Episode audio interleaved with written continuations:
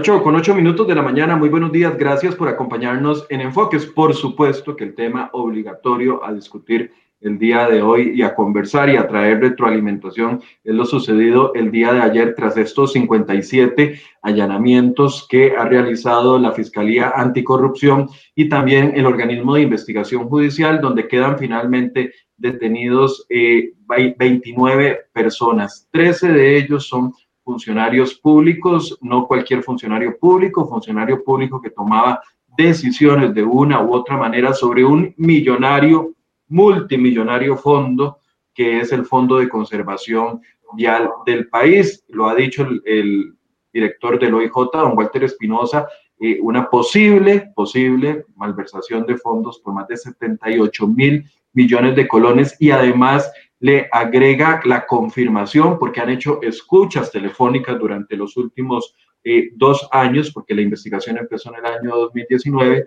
han hecho escuchas telefónicas donde han confirmado la recepción o la posible recepción de sobornos por parte de fondos, funcionarios públicos, que no son solamente dinero, sino que también se trata de propiedades, hasta donde tenemos entendido dos apartamentos en una lujosa torre en la ciudad capital que habrían sido cedidos de una u otra forma a los funcionarios públicos y también estamos hablando de dinero, viajes, ofrecimientos de puestos laborales y hasta favores sexuales. Y algunos dirán, se están yendo por la tangente con el tema de favores sexuales. Si el director del OIJ lo menciona como uno de los posibles eh, sobornos recibidos por parte de los funcionarios públicos que los recibieron de parte de empresas constructoras, bueno, ahí está la información. Ayer actuó el OIJ, ahorita estamos esperando qué va a pasar con las medidas cautelares si es que se van a solicitar. Ustedes entenderán que 29 personas detenidas va a involucrar una serie de audiencias que se podrán extender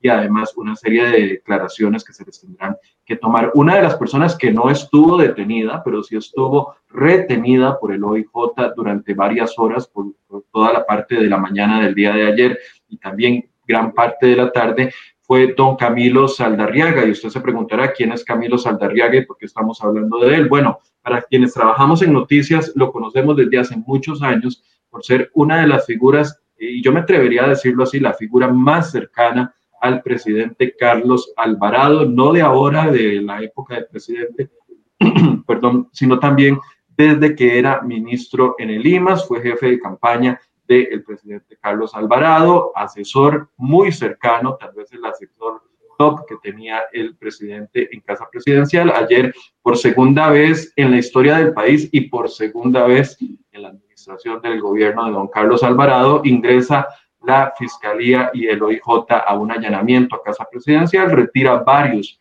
de los dispositivos móviles de don Camilo y además también lo trasladan a su casa, en su casa lo tienen durante varias horas donde finalmente le decomisan también computadora y algunos eh, dispositivos electrónicos que no nos han definido todavía de qué se trata. Bueno, yo quiero darles eh, un antecedente, porque a, ver, a veces pecamos de muy corta memoria con respecto a los temas nacionales y pensamos que esto surgió de la noche a la mañana y que ayer hubo un caso de corrupción o de megacorrupción que se está eh, ventilando en, en la palestra pública.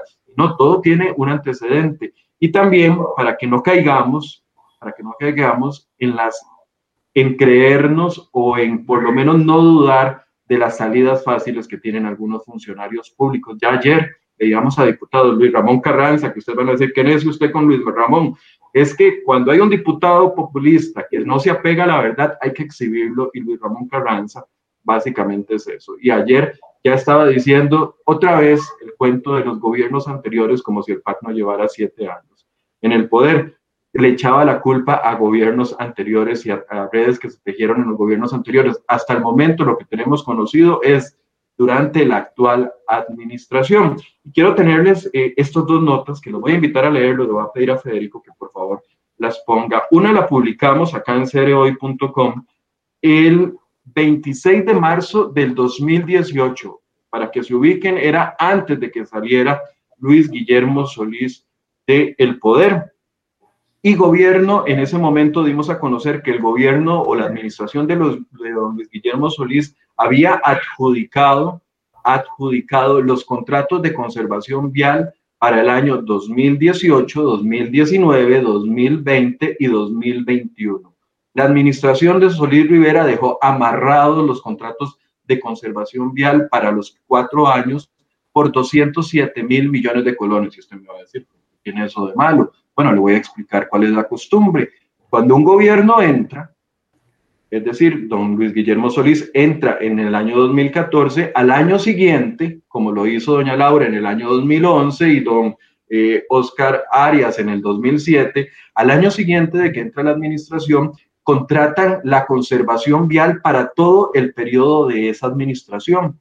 porque lo hacen? De una forma estratégica para que entonces las empresas que las diferentes empresas que van a contratar en todo el país para la conservación vial ya vayan viendo cuáles son los puntos débiles, cuáles son los presupuestos que se manejan, cuáles son las carreteras que más se dañan y efectivamente haya una respuesta inmediata. Don Luis Guillermo Solís no lo hizo así. Don Luis Guillermo Solís dejó que pasara el año 2014, 2015, 2016 y hasta el 2017 contrató la conservación vial, pero lo hizo para el próximo periodo. Es decir, don Luis Guillermo Solís dejó amarrada la conservación vial de todo este periodo de administración 2018-2022, cosa que en ese momento dimos a conocer en esta nota que ustedes pueden ver aquí abajo. Gobierno adjudicó a MECO y a Solís contratos hasta el año 2021. La otra nota que le dimos seguimiento a este mismo tema la publicamos en mayo del 2018, una semana antes de que entrara don Carlos Alvarado eh, a, ejecutar su mandato para los cuatro años y dimos a conocer una denuncia. Denuncian al CONAVI, a MECO y a H. Solís por supuestos pagos irregulares. Y en ese momento ya dábamos a conocer de que la Fiscalía de Probidad, Transparencia y Anticorrupción investigaba los delitos de falsedad de recepción, pagos irregulares y fraude de ley entre otros, y que dentro de los investigados estaba la empresa MECO eh, SA, la empresa Hernán Solís SRL, responsabilidad limitada, y también Edgar May Cantillo, quien era el gerente de conservación y puentes del CONAVI en ese momento. Y adivinen quiénes quedaron arrestados ayer. Don Edgar May Cantillo quedó detenido el día de ayer, aunque ya no estaba en el CONAVI, y además quedó detenida doña Mélida Solís, eh, jerarca de la empresa Hernán Solís, y don Carlos Cerdas de Meco. Es decir, esto ya venía anunciado. El gobierno de ah, don Carlos Alvarado entró a esta administración conociendo. Yo lo que les estoy diciendo, porque esto es un dato que, aunque usted no opine igual que yo, opine muy diferente, tiene que conocer y que tiene que manejar y que es un dato y es un, un hecho. Don Carlos Alvarado, el ministro de Obras Públicas y Transportes, Rodolfo Méndez Mata, tenían que tener conocimiento de que había una denuncia en la Fiscalía de Anticorrupción en ese momento contra H. Solís, contra MECO y contra uno de los grandes gerentes del el CONAVI. Si hoy nos dicen que no sabían, o no los asesoran bien, o no, no sé qué sucedió. Pero desde una semana antes de que don Carlos Alvarado entrara al poder ya se conocía de una denuncia de supuestos actos, de corrupción. Les doy esta información solo como contexto para que ustedes la manejen, la tengan, la puedan leer y la mastiquen a su forma para que puedan tener más elementos de juicio. Ahora sí, saludo a nuestro invitado del día de hoy, el analista político don Sergio Araya, quien le agradezco que nos haya atendido. Hoy teníamos otro programa planeado completamente distinto, pero claramente, don, don Sergio, eh, buenos días. Lo que sucedió el día de ayer no es poca cosa y hay que ponerle atención. Sí, buenos días, Mike. Buenos días a todas y a todos los que nos están siguiendo a través de las distintas plataformas. Eh, bueno, lo ha señalado correctamente, es eh, hasta el día de hoy el escándalo más importante en los últimos años, no solamente por la magnitud de lo que probablemente podría eh, implicar en términos de, por ejemplo, malversación de fondos, sino por la penetración de un tema que particularmente es una materia muy sensible, como lo es la obra pública. Yo digo que eh, guardando las distancias, porque además es un proceso que está en desarrollo, del cual apenas tenemos algunos, eh, alguna información que ha ido, digamos, sacando a reducir el organismo de investigación judicial, pero este, guardando las distancias es el equivalente al famoso escándalo también relacionado con la adjudicación de obras públicas que salpicó prácticamente a toda América Latina en los últimos años y que se ha popularizado con el nombre del caso Odebrecht, en, digamos, referencia a la empresa eh, involucrada como la principal supuestamente corruptora. Y es un tema sensible porque además, en el caso específico de esta administración, que ha sido tan cuestionada, que ha sido tan eh, valorada negativamente de acuerdo a los estudios de opinión, justamente uno de los pocos temas que se ha librado de esa crítica negativa o de esa valoración a la baja ha sido el tema de la obra pública.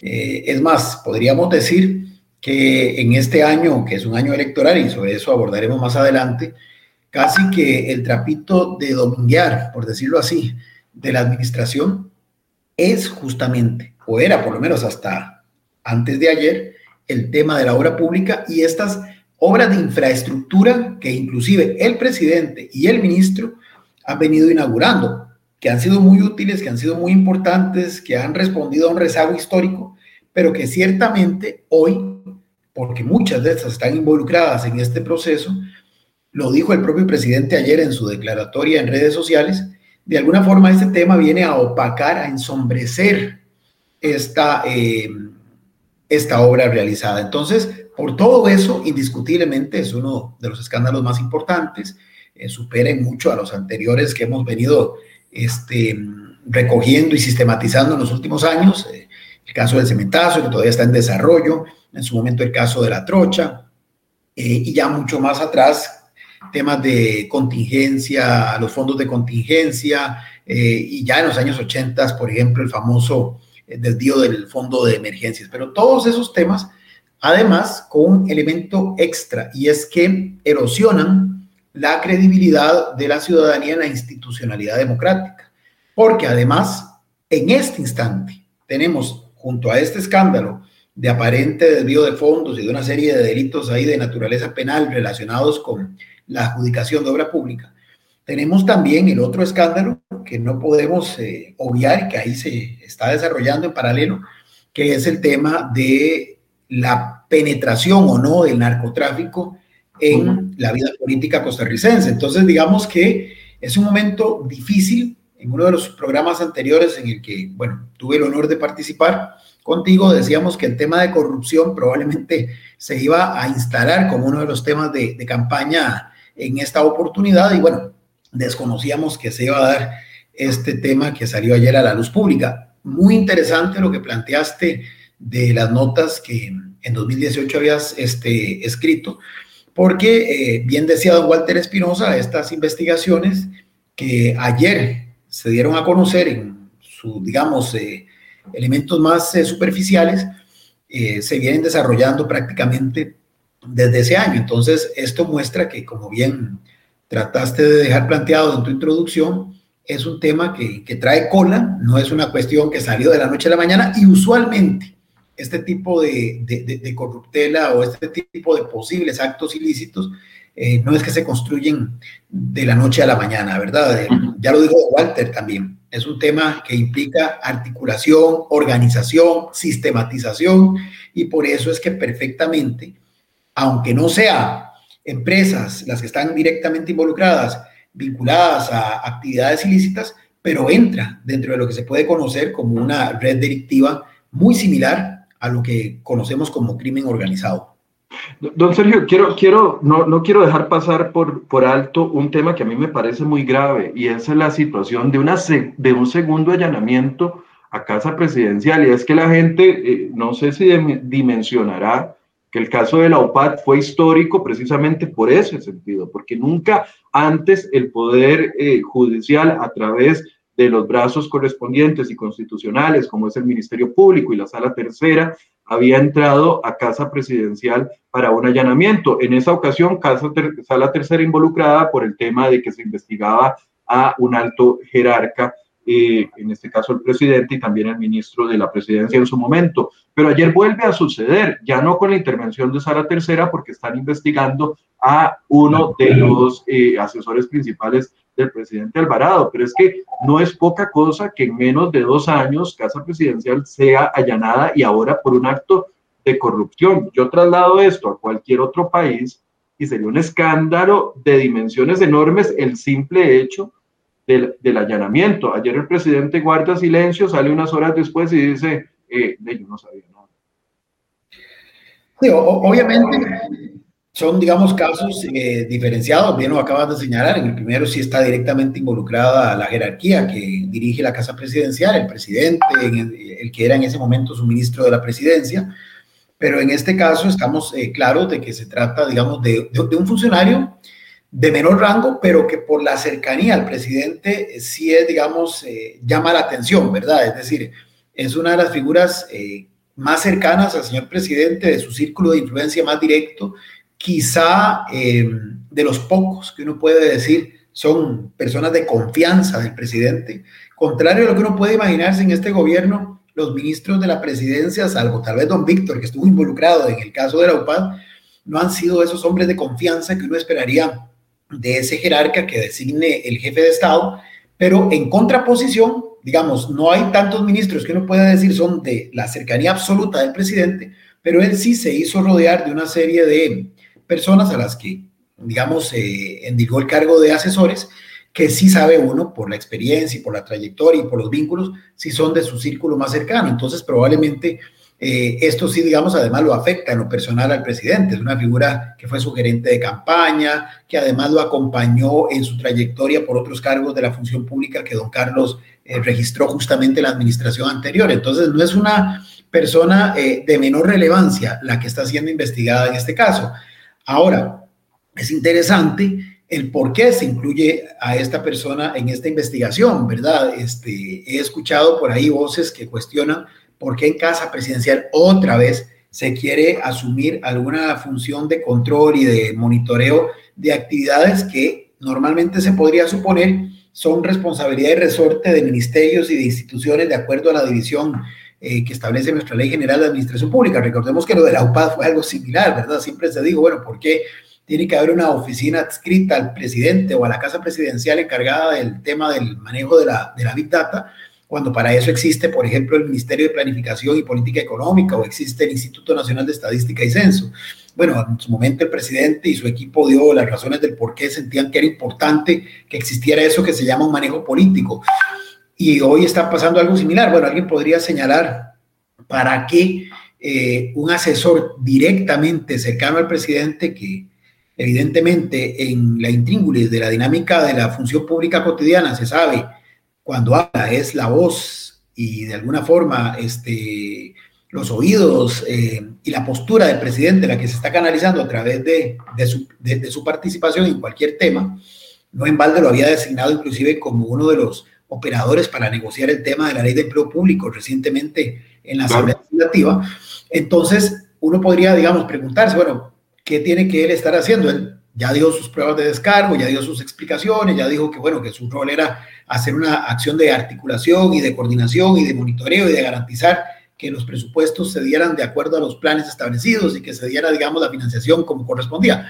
Pero entonces siempre asalta esa duda, ¿verdad?, del por qué eh, la Casa Presidencial se involucra en estos ámbitos. Y, desde luego, esto trae aparejado lo que señalabas, que desde el punto de vista simbólico, ¿verdad? Más allá, repito, de que este no sea idéntico al caso anterior, pero va a quedar registrado en historia y ya está inclusive trascendiendo nuestras fronteras, que la Casa Presidencial de Costa Rica ha sido ya dos veces eh, allanada por los organismos eh, del Poder Judicial. Ahora, en perspectiva positiva, eso es positivamente bueno porque señala que la, parte, digamos, del poder de la justicia, el poder judicial, es suficientemente independiente como para no amedrentarse y tener que hacer este tipo de, acciones. Lo digo pensando en clave lo que está ocurriendo recientemente o está ocurriendo en este momento en Nicaragua. Nicaragua. Todos los poderes están siendo cooptados por el, por el régimen Ortega Murillo y entonces ahí no hay esa independencia de poderes y ese margen de autonomía que es necesario en un sistema democrático. Digamos que viéndolo desde la otra perspectiva, más bien esto eh, muestra un fortalecimiento de esta otra de este otro pilar de la democracia, como es la división de, poderes. Pero ciertamente afecta la imagen de la Casa Presidencial y afecta al presidente, repito, porque nada menos y nada más que es uno de sus asesores estrella, y porque, bueno, mientras no se sepa y no se puede ir más allá, eh, siempre va a quedar, digamos, en el imaginario de la gente esa sensación de que cómo es posible que el presidente, digamos, eh, prácticamente no supiera nada de lo que estaba, de lo que estaba acaeciendo, considerando que uno de los cercanos colaboradores está siendo implicado. A la larga sale bien, sale bien librado, como él lo dijo, y ya aparte sin novedad, pero sí, digamos, desde el punto de vista simbólico, esto desgasta aún más la imagen del presidente y de alguna forma le debilita en el margen de maniobra que le queda para la toma de decisiones, especialmente en la interacción con el Poder Legislativo. Ya, ya vimos las reacciones en el Poder Legislativo, que es otro escenario completamente aparte, pero esto enrarece aún más las relaciones que ya de por sí son bastante eh, frágiles entre ambos poderes. Ahora, hay que recordar algo, yo no sé si la gente comprenderá eh, la dinámica de lo que es un esquema de corrupción eh, en el que se está enmarcando esto. Podrá librarse Casa Presidencial o podrá librarse, tratar de lavarse las manos, y ahorita vamos a analizar un poco la respuesta que ha dado don Rodolfo Méndez Mata y el mismo Camilo Saldarriaga. tratarán de, de sacarse o salirse de la fotografía que está muy fea. Yo no quiero aparecer ahí, no quiero aparecer en la fotografía de la red de corrupción o el esquema de pagos de soborno. Pero es que hay que entender que los pagos de soborno eh, involucran un esquema mayor, que, que involucra además todos los controles que tiene el Estado para evitarla precisamente. Entonces, claro, algunos van a decir, no, no, no, no, no, al que le pagaron, al que le hicieron un favor sexual, al que le dieron el apartamento o al que le dieron un carro, es al funcionario de Conavi pero el funcionario de CONAVI no tiene la totalidad del poder para caer, para llegar hasta la última etapa, que es la modificación de un, presupuesto eh, nacional o de un presupuesto ordinario. Y aquí quiero hacer una pausa porque a mí me parece muy importante esto. Ayer Camilo Saldarriaga, yo no estoy ni acusándolo ni nada, solo estoy hilando dentro de su declaración. Decía que la única razón por, lo que, por la cual es investigado es porque su trabajo es monitorear las transferencias de la Tesorería Nacional a instituciones públicas como el CONAVI, pero le agrega una parte que quedó relegada y dice, y por la elaboración de los presupuestos extraordinarios que se envían al Congreso. Entonces, a ver, una cosa es monitoreo, monitoreo que es estar como decían eh, los chiquillos, watching pupila, ¿verdad? Una cosa es el monitoreo y otra cosa es la elaboración de un presupuesto. Y, a mucha gente se le olvida que, que, el pago de dádivas no sale, no sale de las empresas, no es que las empresas pierden a la hora de darle un apartamento o un viaje o un trabajo a un funcionario público, la empresa no pierde nada. Eso se traslada en costos que eventualmente se tienen que ir ajustando en los presupuestos extraordinarios. Entonces tampoco es tan poca cosa como algunos quieren hacer ver. Eso que estás apuntando Perdón, no le escuché. Eh, decía que eso que estás apuntando es clave porque justamente eh, ayer escuchaba al señor eh, Espinosa decir que hubo, digamos, este, sobrecostos en algunas de las obras que, que, finalmente forman parte de esta red de corrupción o aparente red de corrupción. Y bueno, esos finalmente fondos públicos, como bien apuntas, que, que terminan provocando que obras que tenían un costo X, de repente, inclusive los mismos medios constantemente informan, y, tanto informan de esto que se ha vuelto muy normal y ya la gente no lo cuestiona, nada más toma nota este, de que, bueno, una obra que originalmente iba a costar X millones de dólares, de repente costó hasta el triple o el cuádruple. Siempre se señalan problemas eh, de atrasos en el cumplimiento de ciertos requisitos que generalmente se le achacan al Estado también qué deficiencias en el tema de la expropiación, qué deficiencias en algunos diseños de plan, que ya todo eso es suficiente como para que se genere toda una disconformidad ciudadana, pero digamos, se podría incluir dentro de lo que llamaríamos hierros humanos eh, sin dolo, pero en este caso suena interesante que además otro de los aspectos que mencionaba don Walter, eh, repito, y me baso en lo que él ha dicho públicamente, es que se desviaron fondos de proyectos para canalizarlos a otros proyectos. Y llamó la atención, creo que fueron ustedes los que lo publicaron, que uno de esos proyectos a los que se les metió dinero que no estaba presupuestado para ese proyecto, sino para otro, fue justamente el del paso del nivel de las garantías sociales, que es uno de los proyectos estrella de la actual administración. Entonces, claro, vamos a decir, no se trata de que aquí se está responsabilizando abiertamente a nadie, para eso serán los eh, tribunales de justicia los llamados a esclarecer la verdad de los hechos, pero sí hay aspectos, digamos, que generan duda, que generan incertidumbre y que cuando entonces tenemos a una figura tan cercana al presidente involucrado en una de esas temáticas y como bien lo apuntaste, no solamente monitoreando, sino además incidiendo en la definición de los presupuestos extraordinarios, que para los efectos que significa un presupuesto extraordinario, significa que por diferentes razones el presupuesto ordinario de la República, que es el que por constitución se debe de aprobar a más tardar el 30 de noviembre de cada año, a lo largo ya de la ejecución presupuestaria del año siguiente, eh, puede sufrir cambios y entonces se dan eh, reordenamiento, reasignación de partida, ya sea porque en algunas cosas se, sobre, se subejecuta o porque en algunas se sobregiró y se requirieron más fondos, entonces se le pide a la Asamblea Legislativa, y eso está totalmente arreglado, la posibilidad de que apruebe presupuestos extraordinarios, que básicamente lo que hace es ir ajustando eh, las finanzas que se tenían proyectadas ejecutar un año fiscal determinado. Entonces, justamente en, el, en esa dinámica es que pueden darse este tipo de supuestos actos delictivos como ya el OIJ lo viene este, documentando. Desde luego habrá que ver la calidad de la prueba y habrá que ver si efectivamente es suficientemente sólido los argumentos del Ministerio Público para realmente llevar esto, digamos, a, un término que permita identificar eh, culpables y, sancionarlos como corresponde, pero sí genera toda esta incertidumbre y hace, y hace que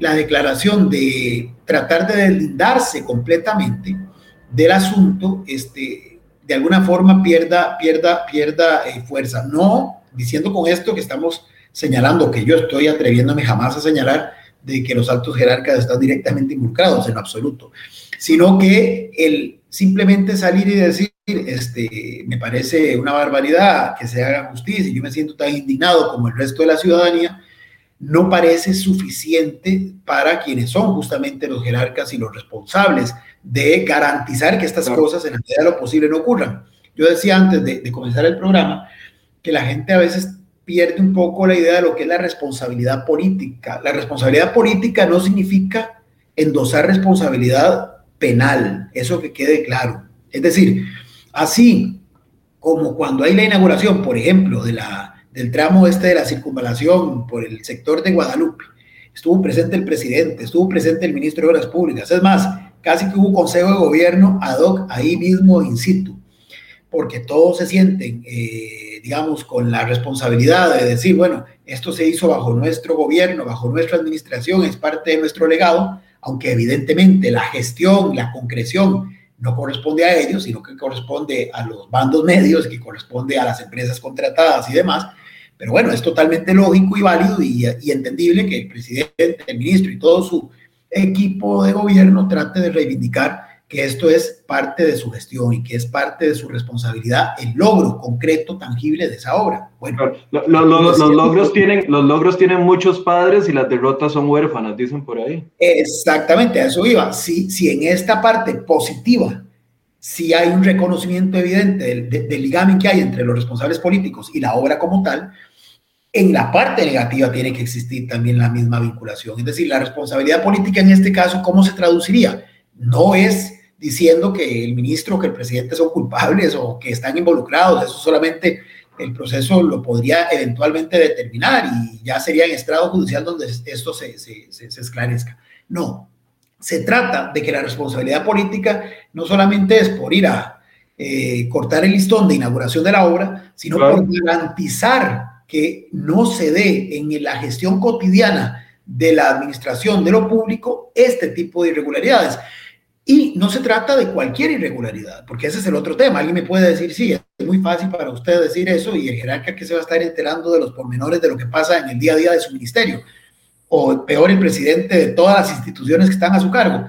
Estamos claros de que no se trata de que si, como decíamos hace un rato, si una vagoneta, alguien de, de, un ministerio pasó a, a trabajar en una finca privada, algo que evidentemente es muy puntual y focalizado, pues uno no pretenderá que el ministro se responsabilice políticamente por un acto aislado, puntual, específico, que tal vez se dio, no sé, en la zona norte, en la zona sur o en la zona del Caribe.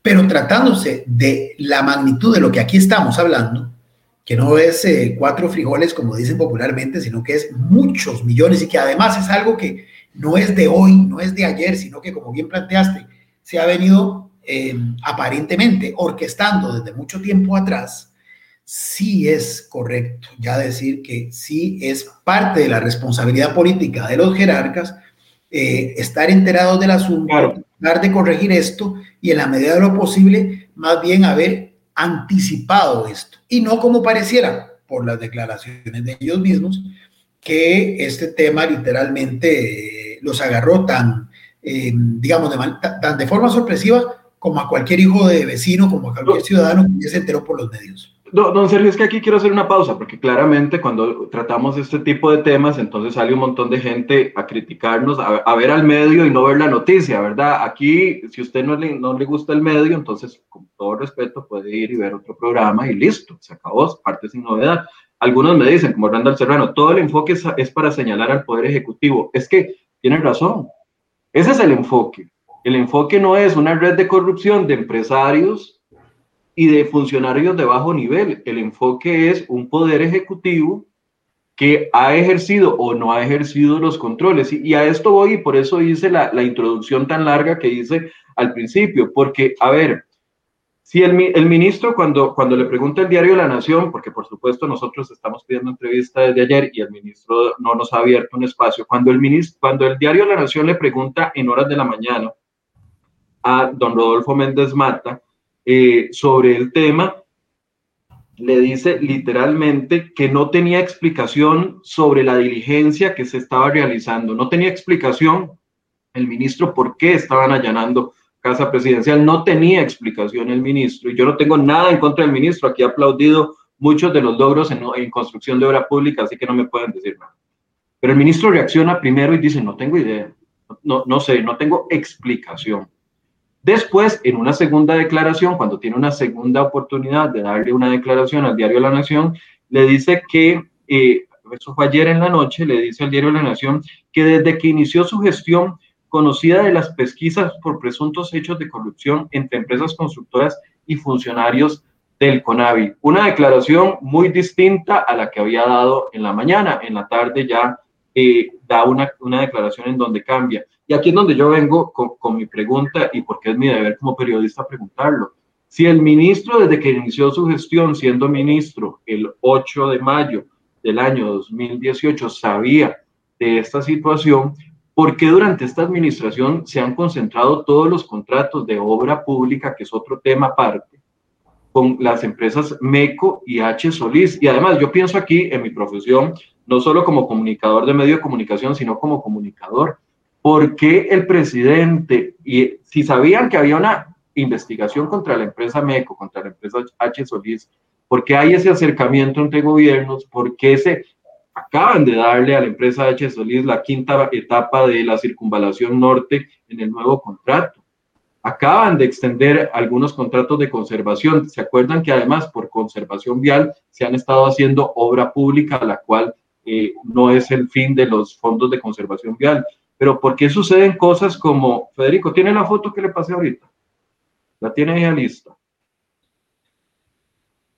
¿Por qué se exponen al presidente de la República sabiendo de que está siendo investigada la empresa a que se tome una foto con doña Mélida Solís, que hoy está arrestada por eso en esas condiciones? Es que eh, eh, es aquí donde yo quiero entender, digamos, ir más allá de una declaración. Porque a ver, si el ministerio, si yo soy el asesor del presidente o si soy el, encargado de cubrir o el ministro del MOB, y a ver, y, conozco de que está una investigación en curso a estas empresas, entonces me cuido más. No me expongo a, salir como sale el presidente abrazado de una persona que hoy está arrestada por, por estos graves actos. A, eso es lo que quiero ir, don, don, Sergio. Eh, qué difícil tratar de entender lo que está pasando viendo la relación que mantuvo el gobierno con estas empresas constructoras. Sí, ahí desde el punto de vista de comunicación de, de hierros, evidentemente, de descuidos muy graves. Creo que una de las cosas que corresponde a los asesores, dicho sea de paso, y ni qué decir al que ejerza como ministro o ministra de comunicación, si es que tal cartera existe en algún gobierno, y ni qué decir al que sea ministro de la presidencia o ministra de la presidencia, es justamente ser los escuderos del jefe de Estado, es tratar de brindarles, tratar de exponerlo lo menos posible, y no por tratarse del amigo, no por tratarse del jefe inmediato, no. Esto es lo que tal vez es importante que la gente tenga muy claro, es por la investidura del cargo. Digo, porque al final no es Carlos Alvarado, Carlos Alvarado el 8 de mayo terminará su gestión, como el 8 de mayo de 2018 la terminó Luis Guillermo Solís, es la figura de la jefatura de Estado la que se puede ver salpicada. Hace un rato decía lo de la Casa Presidencial. Finalmente es el, simbólicamente el espacio desde donde se toman las decisiones más importantes del Poder Ejecutivo. Entonces no es cualquier sitio el que fue allanado. Indistintamente si en esta ocasión fue a un funcionario de segundo rango, de rango perdón, o a un funcionario de más alto nivel. Son esos aspectos que desde el punto de vista simbólico es necesario resguardar, cuidar Siento que en los últimos tiempos se ha trivializado mucho estos temas y en el afán de horizontalizarnos mucho hemos perdido este, un poco, digamos, la percepción de el señorío que tiene que tener este tipo de, de institutos, de instituciones, y de alguna forma eh, quienes están eh, dirigiéndolas eh, transitoriamente, reitero, han perdido esa, esa, esa, esa comprensión de lo que hay en juego, de lo que representan esos cargos que transitoriamente ellos ejercen y se han descuidado en estos campos. Porque al final, ¿qué es lo que la gente va a decir dentro de unos años? Bueno, no sabemos qué irá a pasar finalmente con este caso y quiénes terminarán siendo finalmente sentenciados y quiénes no. Pero al final lo que la gente va a decir es otro escándalo más de la política, otro escándalo más de los políticos. Es decir, la misma, perdonando la expresión tan coloquial, la misma porquería de siempre. Y entonces esto lo que abre otra vez es pie para que la ciudadanía indignada, molesta con total y legítima razón, comience a voltear sus ojos, a prestar oídos a discursos de naturaleza populista, a, a demagogos, a gente que lo que busca es capitalizar ese enojo, esa indignación para llevar agua a sus molinos electorales. Esas son cosas que inclusive los que transitoriamente ejercen el poder deberían de estar todos los días reflexionando, eh, meditando. Entonces, a partir de ahí hay que construir toda una estrategia. No se trata de disimular los hierros ni de tapar los errores, pero sí de, como bien lo planteaste, minimizar los riesgos de que eh, el jefe de Estado, no Carlos Alvarado, no Luis Guillermo Solís, no Laura Chinchilla, claro, no Oscar Arias, no quien haya transitoriamente sido presidente, no, que la figura del jefe de Estado o la jefa de Estado se vea afectada por estos temas.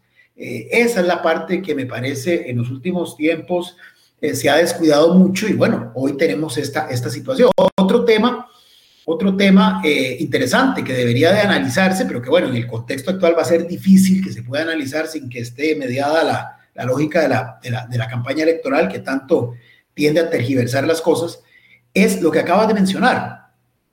Eh, aquí prácticamente eh, lo que tenemos es una suerte de oligopolio, porque son cuatro o cinco empresas las que se reparten toda la, la obra pública costarricense. Bueno, la, la, pregunta creo que ya es un momento oportuno para reflexionar y decir, más allá de lo que finalmente pasa en este caso, el modelo, ¿por qué no lo cambiamos? ¿Por qué no nos abrimos a la competencia? ¿Qué es lo que pasa? ¿Por qué no le podemos dar adjudicación a otras empresas. Puede ser que no seamos tan competitivos y por eso ninguna otra empresa quiera venir eh, internacionalmente hablando, digo, salvo que sea para una concesión ya de alguna infraestructura importante, como lo hemos visto en el caso de la Ruta 27 o lo vimos en el caso de este, el muelle en Limón, pero es importante analizar este tema. Después, el tema de los controles, el tema de eh, la gestión, de la transparencia en la gestión, en la adjudicación de la contratación. Hay en este momento, a propósito de todo esto, una ley que se acaba de, aprobar en el Congreso sobre contratación pública, que establece una serie de requisitos que inclusive crea una instancia dentro del Ministerio de Hacienda o le da más potencia a una instancia que ya existía en el Ministerio de Hacienda, que tiene como finalidad estandarizar los procesos de compra pública. Bueno, es un momento clave para profundizar en esta temática. Me parece que desde esa perspectiva, eh, viéndolo también como algo de una ventana de oportunidad, el tema se presta para ello. Temo, sin embargo, que por ahora vamos a seguir en el tema más de naturaleza judicial, de ver quiénes son los implicados, hasta dónde llega la corrupción, de los responsables políticos evadiendo su cuota de responsabilidad política, que repito, no es lo mismo que responsabilidad penal, esto que quede muy claro. Y, pero también habrá de parte del otro poder, del legislativo, eh, un control político a medias, ¿verdad? O sea, yo sí estoy de acuerdo en que la Asamblea Legislativa ejerza el control político, que además es una, eh, una función primordial del Parlamento, pero, pero, ya nos hemos dado cuenta en los últimos tiempos, y creo que en esta ocasión no va a ser la excepción, que ese control político se desnaturaliza, se trivializa, porque lo instrumentalizar no para sacar la verdad de los hechos, no para contribuir, inclusive en el proceso que se sigue en el estrado judicial, para generar ese balance con el Poder Ejecutivo, sino para tratar de eh, consolidar eh, preconcepciones ya establecidas, ¿verdad? Muchos de los que inclusive están hablando de crear una comisión investigadora. Es que a eso quería ir. obviamente el, epicentro es en el MOP y el CONAVI, pero las réplicas llegan hasta, casa, eh, hasta la Asamblea Legislativa. ¿Cómo, ¿Cómo ve usted esa iniciativa? Ayer salieron dos diputados de inmediato, doña Franji Nicolás y don Jonathan Prendas, haciendo eh, la solicitud de la creación de una comisión legislativa, incluso el diputado José María Villalta dijo que él estaría anuente a apoyar la creación de esa comisión eh, legislativa investigadora, pero eh, bueno, ¿cómo, ¿cómo, ve usted esa situación? Lo van a analizar los jefes de fracción el próximo jueves y van a determinar, se ocuparían 38 votos para esa comisión. Cuando yo empecé a trabajar en periodismo, las comisiones legislativas especiales de investigadoras eran una cosa rara, un ornitorrinco que uno casi nunca veía. Ahora son cosas de prácticamente todo, todo el tiempo. ¿Cómo ve usted esta iniciativa y cómo va a cambiar o modificar la relación entre el Ejecutivo y la oposición en los próximos días, ¿no, Sergio? O sea, es que, repito lo que decía, es mundial función del Poder Legislativo ejercer control político. Inclusive una de las razones por las que surge el Parlamento en la historia de la humanidad es, es para controlar el poder en aquel momento del monarca y balancear y evitar que aquel hiciera un ejercicio eh, absoluto del poder que fuera este, autoritario y que atropellara los derechos de sus súbditos. Bueno, en este caso, el control político es totalmente necesario, pero, y más en una situación de estas que es tan, de, de tanto calado, ¿verdad? Pero el problema es que la eh, forma en que se ha venido ejerciendo el control político, especialmente en esta asamblea y en la anterior, eh, desnaturaliza la esencia misma del control político y a los ojos de la opinión pública eh, la descalifica. Entonces se pasa de control político a show político y eso sí es otra cosa completamente distinta. Claro, porque le resta credibilidad a, a, ver, el origen es algo muy serio, un allanamiento, una investigación de dos años, los agentes del OIJ han hecho las escuchas telefónicas para poder determinar a quienes iban a detener el día de ayer y a quienes no, y solo iban a, pertenecer a la, a la investigación, porque a ver, no solo los 29 detenidos son parte de la investigación, hay una lista muy amplia que se extiende, me parece, a 72 personas en total. Pero empieza con, con un acto muy, muy serio, un acto legal eh, que ha pasado por todos los filtros eh, legales. Hay un juez de garantías o varios jueces de garantías que autorizaron los allanamientos a todos los, a todos los lugares. Pero si la comisión legislativa se convierte en un show, resta total credibilidad.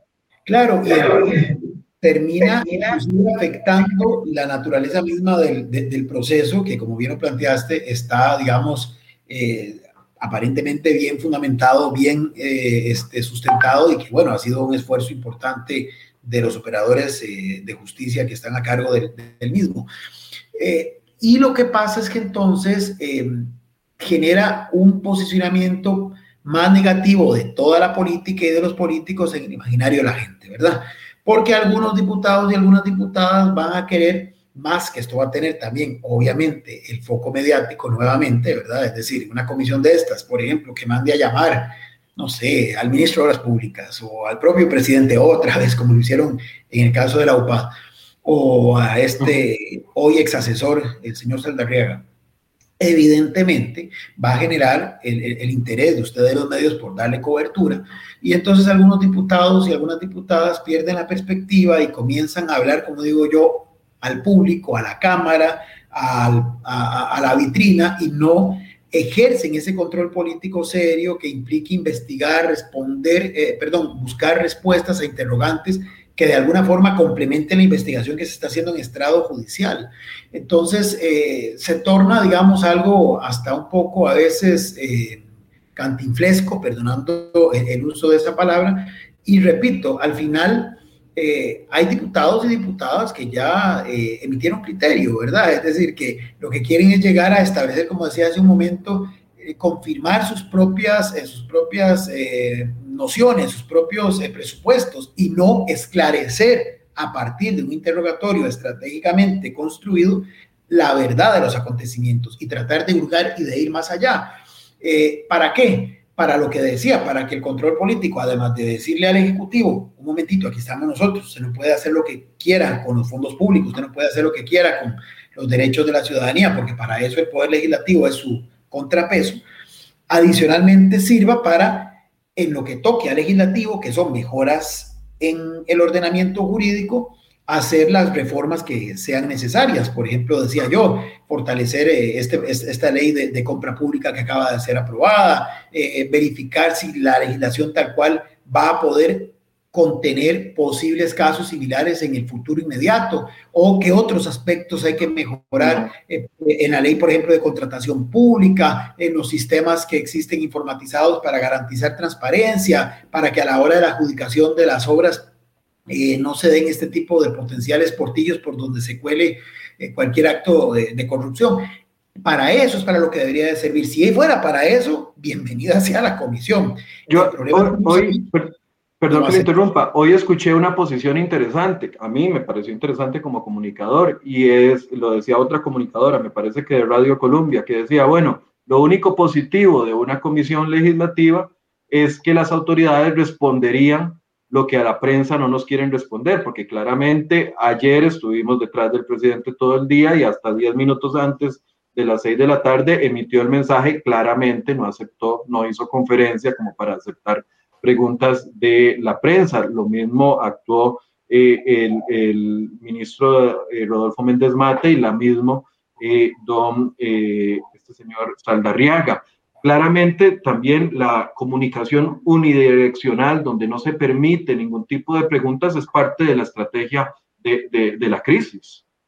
Por supuesto, porque afirma dos cosas que efectivamente esto tomó por sorpresa a la Casa Presidencial y al propio este, jerarca de Obras Públicas. De ahí es que yo hablaba del tema de la responsabilidad política que debería de asumirse, eh, porque no es posible que, que, los tome tan, tan, tan digamos, aparentemente eh, por sorpresa.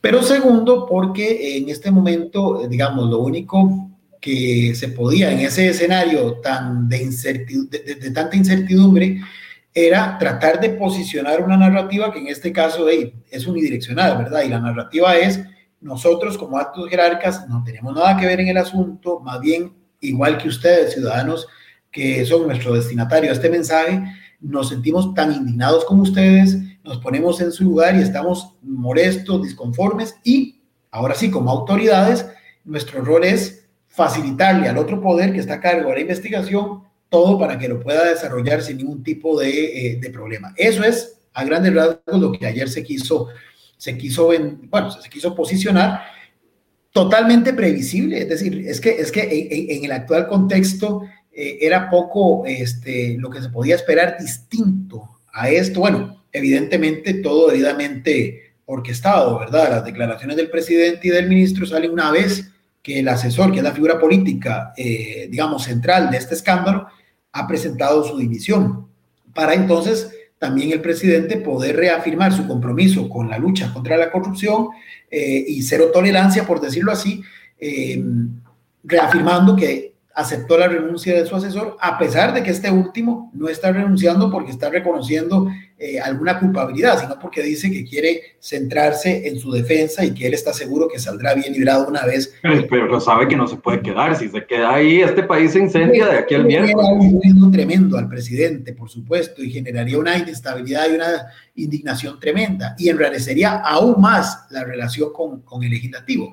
Ahora, la otra, la otra línea narrativa de, este, eh, de esta estrategia, que más o menos uno va eh, perfilando de lo que dijeron los jerarcas, la tenemos del lado de la fracción oficialista que también se tardó en reaccionar, pero que el, justamente, eh, usted lo dijo ahora, uno de los diputados que tuvo esa voz enérgica en el otro escándalo que sigue su curso, que es el de la potencial penetración del narcotráfico en la vida política, como lo es el diputado Carranza, eh, en este caso trata de echar el cassette para atrás y decir, no, un momentito, esto no es exclusivamente de este periodo, probablemente una situación de estas tiene raíces mucho más profundas. Entonces, es que esa es la estrategia del PAC desde hace siete años, y, y perdón aquí, no estoy diciendo nada del otro mundo, desde hace siete años, desde, la, desde, la, desde el día que Luis Guillermo Solís dijo, la finca está encharralada hasta el día de hoy, todos los culpables y todas las situaciones del país eh, malas corresponden del 8 de mayo del 2014 para atrás nada para adelante. Y, eso entonces se ignoran, digamos, elementos como este que les decía al puro principio, la investigación de los contratos viales por tres años, metiéndose en lo que podría ser otra, otra, otra administración con la contratación vial, por ejemplo, que dejó amarrado don Luis Guillermo. Es que ese es el, ese es el tema, o, o, que la gente le aplaude eh, al MOP, al CONAVI, a las empresas constructoras, incluyendo a MECO y a Hernán Solís, le aplauden el hecho de ponerse a las órdenes de la fiscalía. Perdón, ustedes no tienen que ponerse a las órdenes de la fiscalía, ya están a las órdenes de la fiscalía. O sea, ustedes no están haciendo ningún favor. Ponerse a las órdenes de la fiscalía no significa absolutamente nada porque ya están a las órdenes de la fiscalía, quien es la que comanda la investigación.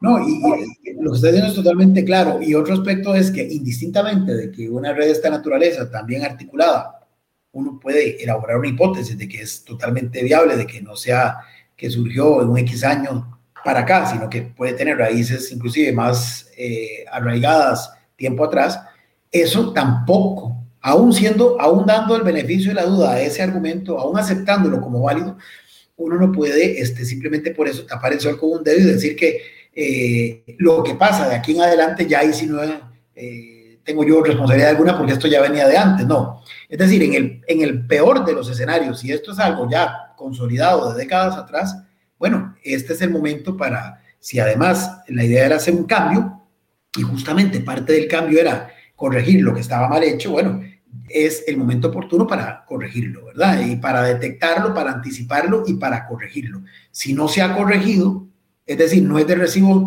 decir, así como dice popularmente el refrán, mal de muchos, consuelo de tontos, ¿verdad? como esto pasó antes, entonces eh, lo de ahora lo minimizamos. No, lo de antes tendrá que ser también valorado si es que realmente pasó y tendrá que ser sancionado si es que realmente pasó y si no se ha prescrito, pero lo de hoy también tiene que ser sancionado y también tiene la responsabilidad política que asumirse, que esa es la parte que me queda de ver. Es decir, estamos todavía en una posición de, este, de lindar, de distanciar, de señalar que son otros los responsables, pero no existe todavía esa toma de conciencia de que la responsabilidad política la tienen que asumir quienes, los jerarcas, indistintamente de quienes sean. Más allá de que esto no significa, repito por tercera vez, de que uno esté diciendo que si una, un alto jerarca renuncia es que está asumiendo que él o ella participó en algo, en algo ilícito. No, no, no tiene nada que ver, son dos cosas distintas.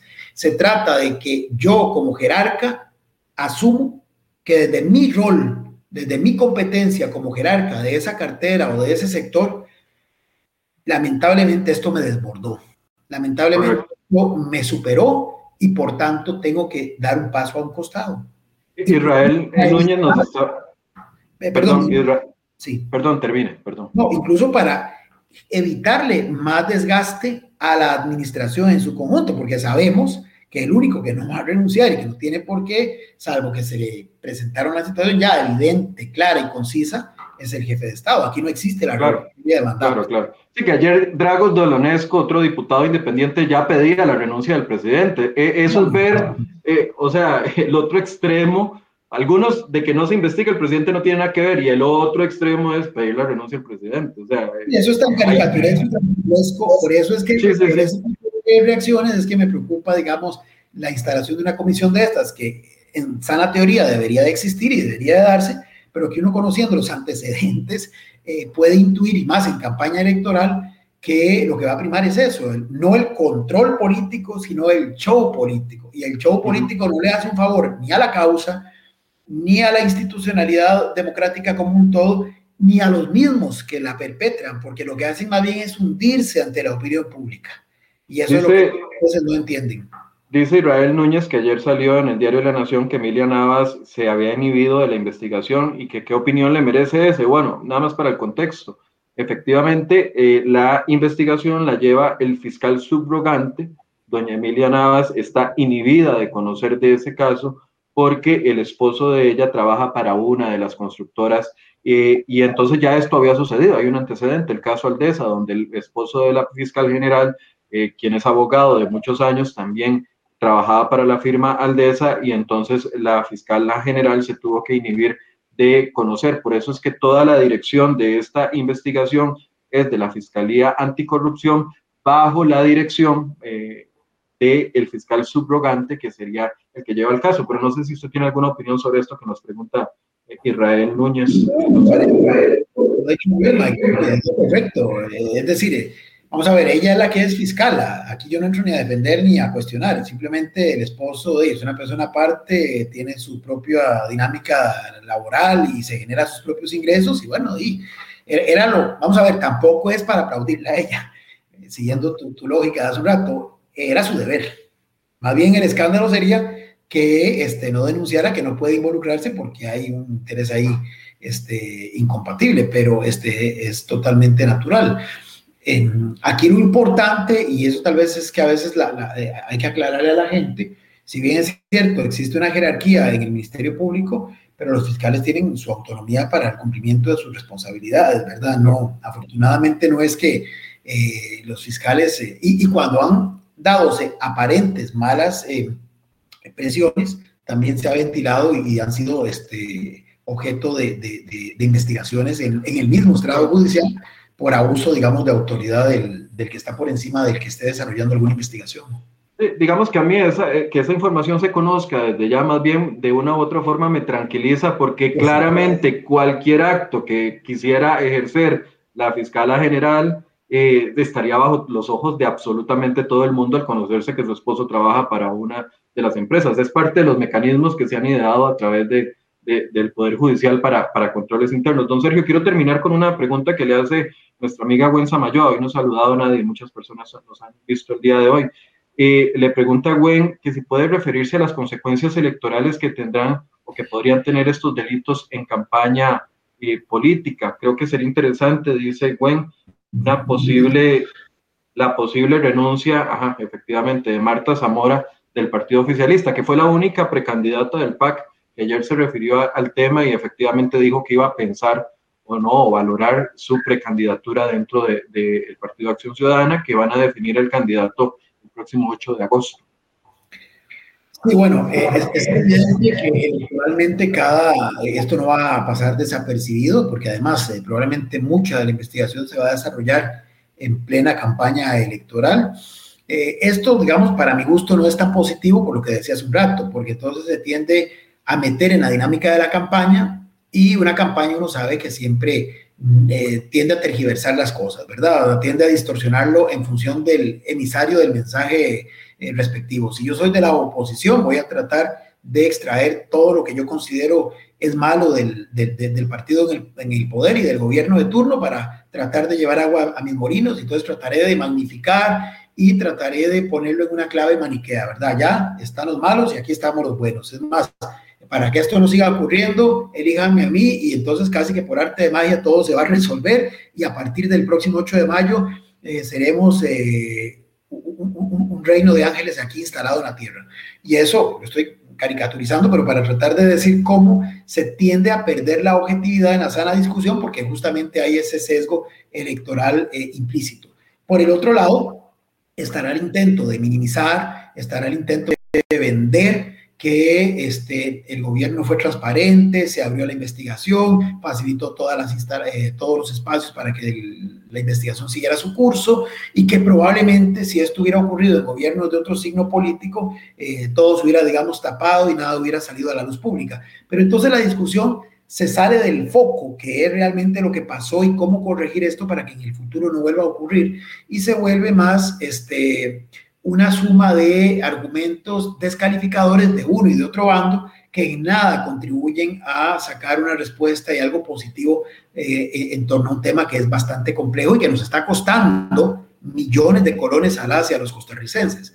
Pero electoralmente me parece que la salida de doña Marta, a mi criterio, es, es un tanto precipitada, eh, porque finalmente este, con su actitud eh, está avalando el argumento justamente de los que son opositores al PAC, eh, porque literalmente está aceptando que el partido es eh, corresponsable de este acto de corrupción. Me, parece que doña Marta podría haber más bien planteado un ejercicio distinto y haber dicho que este, desde adentro, dando la pelea, eh, corregirá lo que crea haya que corregir para que el partido se reencauce por lo que ella sostiene era la razón de ser de esta agrupación 15, 20 años atrás.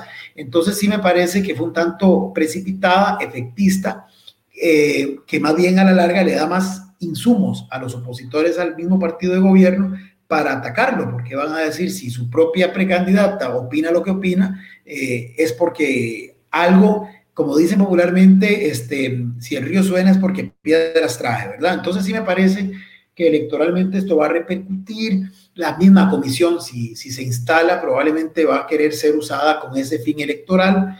Y, repito, o sea, eh, más allá de que el tema se va a incorporar en la, en, la, en la, discusión de campaña, va a ser un tema de campaña, indiscutiblemente, el tema de corrupción en, forma más generalizada, este, sí creo que eh, lo único que va a hacer es enrarecer más el clima, este, polarizar más posiciones y eventualmente abrir espacio para un discurso demagógico, eh, por un lado, pero especialmente populista, haciendo la diferencia entre demagogia y populismo, ¿verdad?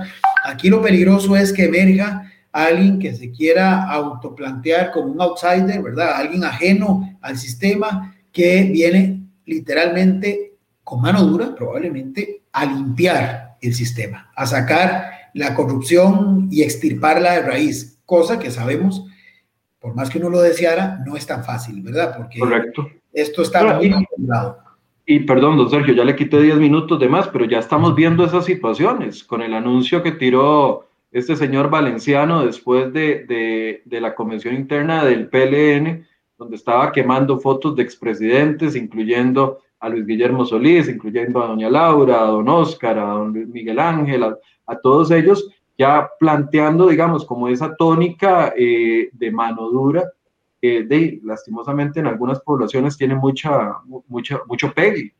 Por supuesto. Y además, en esa, en, ese, en esa lógica, digamos, este, eh, binaria de eh, ustedes los malos yo y, nosotros los buenos, ¿verdad? Yo reivindico a los buenos, a los puros, a los castos, a los que vienen a hacer este, justicia y este, el pueblo sufrido, que es cierto, porque está golpeado por todo esto que está ocurriendo, eh, véngase de mi lado para atacar a esa élite, y ojo, porque ahora es un tema interesante, a esa élite política y económica.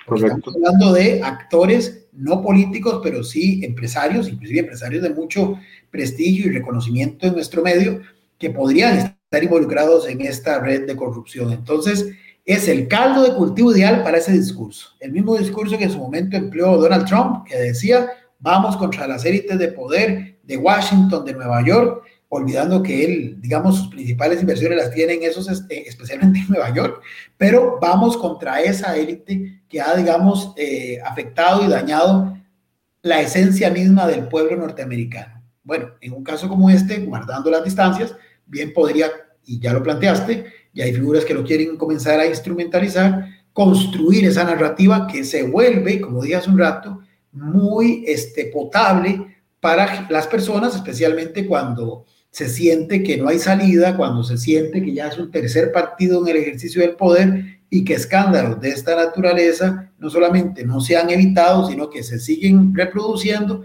y cada vez con mayor calado y profundidad.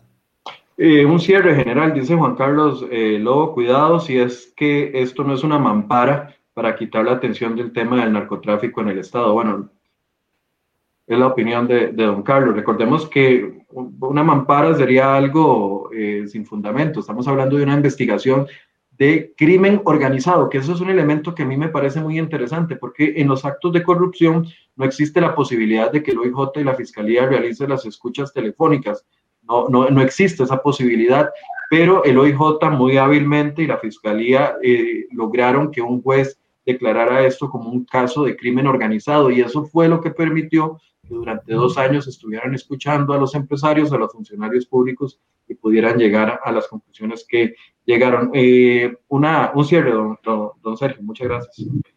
No, eh, básicamente lo que estás diciendo, estamos en un momento complejo, es decir, son dos escándalos de igual relevancia, aunque con naturaleza distinta, eh, tan sensible y tan graves para la institucionalidad democrática, la penetración del narcotráfico y de actividades ilícitas en la vida política eh, nacional, como el que en actividades lícitas, aparentemente empresas que son totalmente legales, aparentemente incurran en este tipo de prácticas que son ilegales, que son incorrectas, para conseguir este, beneficios eh, eh, que satisfagan sus intereses corporativos. O sea, ambas cosas son igualmente deleznables y cuestionables. Y sí me parece que lo que en este momento este, se necesita es prudencia, es calma, es que los actores políticos no traten de hacer este, más ruido de lo, de lo necesario, no hagan un show político, porque esto a la larga va en contra de ellos mismos y en perjuicio de la institucionalidad democrática del país y más bien se le permita a las instancias correspondientes seguir adelante con sus investigaciones y sí, los que tienen responsabilidad política, que asuman directamente este, la responsabilidad de sus actos, que repito, no significa asumir que son culpables de nada más que de lo que les corresponde, que es la conducción política y el control político de lo que tienen bajo su responsabilidad. Bien, muchas gracias a don Sergio Araya que nos acompañó esta mañana para darnos su punto de vista sobre la situación que se eh, y sobre este escándalo. Yo creo que si no fue terremoto, estuvo muy cerca de un sismo de, de 6 o para arribita de 7, don, Sergio, en el, en el, tema de la, la, el impacto que podría tener. Estamos hablando de 78 mil millones de colones. Yo me acuerdo cuando nos indignábamos por el caso de la trocha fronteriza, que inicialmente se calculaba en 27 mil millones de colones, si mal no recuerdo, y finalmente, bueno, eso fue lo que se dijo cuando la presidenta Laura Chinchilla y la expresidenta Laura Chinchilla y el exministro de Obras Públicas y Transportes fueron a poner la denuncia a la Fiscalía por este caso, se hablaba de 27 mil millones, finalmente se calculó por parte de los peritos del Ministerio Público de que el daño social sería de 100, de millón, no, de 1.500 millones de colones. Ahora estamos hablando de 78 mil millones. Muy lamentable esto, más cuando era lo único tema que podríamos decir que, que le daba realce a la administración Alvarado Quesada, que era la contratación de obra pública, y, y ahora vemos que está empañada por esta eh, situación. Antes de despedirme, don Sergio, muchísimas gracias por, por la compañía. Con todo gusto, Michael. Esperemos que de aquí salga, digamos, algo positivo, si es que cabe el término, que serían las áreas de mejora para tratar de evitar que situaciones como estas se vuelvan a repetir en el, en, en el futuro inmediato. Gracias, don Sergio. Y cierro nada más invitándolos a que puedan entrar a esos links que les pusimos en los comentarios sobre estas dos notas publicadas en marzo del 2018 y en, en mayo del 2018, donde ya dábamos noticia desde marzo, eh, dos meses antes de que ingresara la administración, don Carlos Alvarado como presidente, don Rodolfo Méndez Mata como eh, ministro de Obras Públicas y Transportes, donde ya se había dado la adjudicación de todos los contratos viales por una cifra de conservación vial, por una cifra de 207 mil millones de colones. La administración Solís Rivera dejó amarrados los contratos desde el 2017 hasta el 2021 por 207 mil millones de colones. En esa oportunidad le otorgó 15 eh, contratos de conservación vial a Hernán Solís por 102 mil millones de colones y eh, otra cantidad similar a Conavi, eh, a MECO, por una cantidad de 108 mil millones de colones. Pueden encontrar la nota y de la nota de la denuncia que ya se había presentado desde mayo del 2018, donde ya el CONAVI estaba denunciado ante el Ministerio Público junto con MECO y H. Solís por estos eh, supuestos pagos irregulares que se concretan ayer con los allanamientos. Muchas gracias por eh, su compañía, muchas gracias por sus comentarios, por sus críticas, al que le gusta nuestro trabajo, al que no le gusta nuestro trabajo, muchas gracias por estar pendiente de él y vamos a darle seguimiento en el ámbito político, lo que venga en las próximas horas. De hecho, mañana tenemos a la presidenta de la Asamblea Legislativa, doña Silvia Hernández, acá en Enfoques. Vamos a conversar con ella, por supuesto, de este tema y de los otros temas que ocupan la agenda legislativa durante esta semana y lo que va a pasar en los próximos meses. Muchas gracias por su compañía y muy buenos días.